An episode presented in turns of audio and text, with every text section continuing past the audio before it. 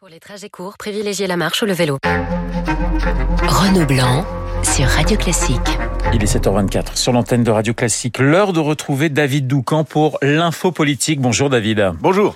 On constate que les divisions s'étalent de plus en plus au grand jour au sein de la gauche. Vous nous dites carrément ce matin que la NUPES peut bientôt appartenir au passé. Oui, on est mort, souffle lucide l'un des leaders insoumis, pourtant membre fondateur de l'Alliance en juin 2022. S'il publie ainsi l'acte de décès, c'est parce qu'un échelon a été franchi sur l'échelle des désaccords. Le refus d'appeler au calme de Mélenchon pendant les émeutes, pire encore, la hiérarchie qu'il a établie entre les bâtiments qu'il faut épargner, les écoles et les bibliothèques, et donc les autres euh, qui peuvent bien brûler. Cela a entraîné le basculement du premier secrétaire du PS, Olivier Faure, était le dernier fil auquel tenait encore l'illusion euh, de l'union de la gauche. Il a acté le désaccord profond, euh, pour reprendre ses mots. Le communiste Fabien Roussel a fait la une de l'aine nouvelle euh, avant-hier avec sa phrase fétiche La NUP est pour moi dépassée. Il le répète partout où il passe.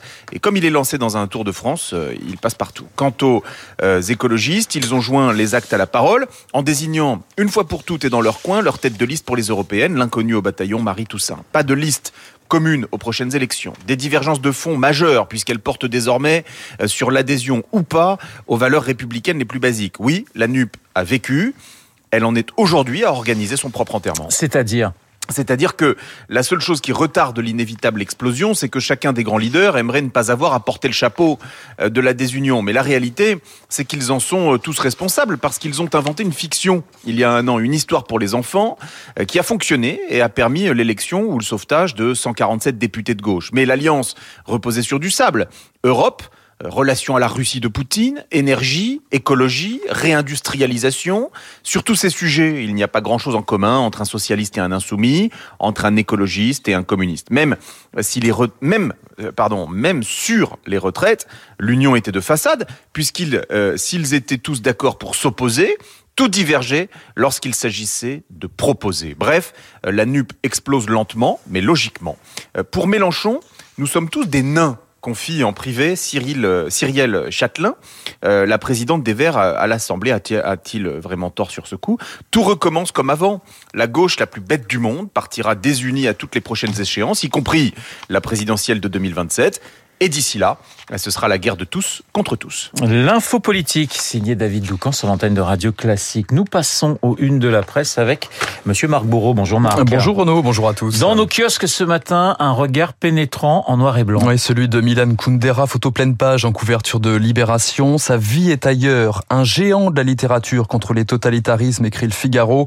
Explorateur de l'existence, résume pour sa part le journal La Croix. Pas de photo, mais un clin d'œil dans l'opinion. L'insoutenable légèreté du bonus textile. Et eh oui, retour aux affaires courantes ce matin à la une des échos. L'Inde, le tremplin des pays du Sud. Le siècle de l'Inde s'enthousiasme pour sa part l'hebdomadaire Le Point avant l'arrivée de Narendra Modi, le, Premier ministre, pour la fête nationale. Un 14 juillet à la une de l'Alsace, du Berry républicain de Presse Océan. Le Parisien, ces vieux tubes qui nous font vibrer. Un sprinter, Jasper Philipsen à la une de l'équipe. Enfin, un basketteur qui sort du cadre en couverture de M, le magazine du Monde, Victor Wembanyama la nouvelle vitrine de la marque NBA à la une de l'hebdomadaire aujourd'hui. Merci Marc, on vous retrouve à 8h35 pour la grande revue de presse de Radio Classique. Vous parliez de Milan Kundera, je vous rappelle qu'à 8h15, eh bien, nous parlerons avec Gilles Kepel et Christophe Barbier euh, de ce grand écrivain